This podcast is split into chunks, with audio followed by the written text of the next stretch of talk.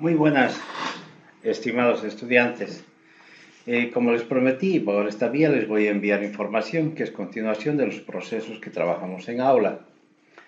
En la primera clase hemos hablado de las generalidades de estadística y a partir de la segunda hemos visto lo que es eh, las técnicas que se manejan para obtener información. La tercera clase que quedaba pendiente es la utilizar la, la técnica mucho más importante y más usada que es la entrevista, que es la que más se utiliza porque nos permite obtener información para hacer estadística. Por eso es que este lo denomino el tema 3, que es obtención de la información. La entrevista es la relación entre dos sujetos, un entrevistador y un entrevistado. Esa relación lo que hace es permitir obtener información necesaria. La información que se tiene puede ser cualitativa o cuantitativa pero mucho depende del tipo de entrevista que se va a realizar. Pero quisiera que diferencien claramente, hay tres tipos de entrevista. Se denomina entrevista estructurada, por ejemplo, aquella que se aplica a toda la población. Es el famoso censo. El censo se aplica a todos los habitantes de un territorio.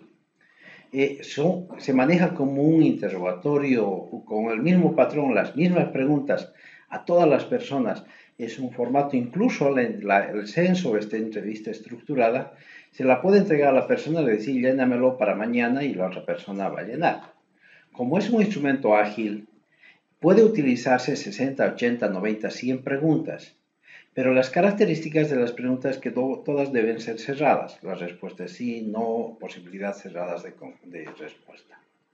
Utiliza el lenguaje verbal, eh, el instrumento que se aplica se llama cuestionario. Ojo, la técnica es la entrevista, el instrumento de aplicación es el cuestionario. En la entrevista estructurada, los resultados son cuantitativos porque se obtiene eh, información cuantitativa. Ejemplo, las entrevistas a gran escala, eh, las investigaciones epidemiológicas se hacen eso, puerta por puerta para obtener información. En cambio, la entrevista semiestructurada es la que nosotros la conocemos como encuesta. Esta se aplica a una, eh, aparte de la población, se la aplica a, la muestra de la población.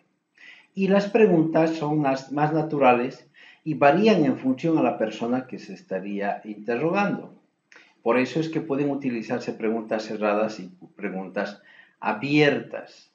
Lo que nos interesa es el resultado de lo que están diciendo. También el instrumento es el cuestionario y por supuesto permite obtener información cualitativa y cuantitativa. Se usa generalmente para muestras aleatorias. La llamamos nosotros a esta encuesta. En cambio, la entrevista en profundidad son las historias de vida.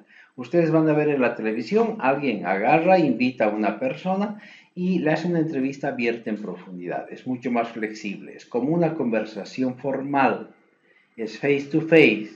Se busca obtener información cualitativa por, de opinión, de experiencias. Por eso son preguntas abiertas y en profundidad. Nos interesa el, el lenguaje verbal y el no verbal. En este caso se usa una guía de preguntas, que son dos o tres preguntas nada más. El instrumento, o puede ser también el entrevistador. El instrumento es la guía de preguntas o el entrevistador. Nos permite obtener resultados cualitativos, sentimientos y actitudes. Es útil, muy útil, cuando el investigador tiene que trabajar con datos que generalmente son inaccesibles. Entonces, por favor, les pido que no confundan que lo que se realiza es una técnica. La técnica es la entrevista, la relación entre dos sujetos para obtener información, en este caso de fuente primaria. El instrumento de aplicación es el cuestionario. En la entrevista en profundidad puede ser la persona, pero esencialmente es el cuestionario. Eh, en el segundo video les voy a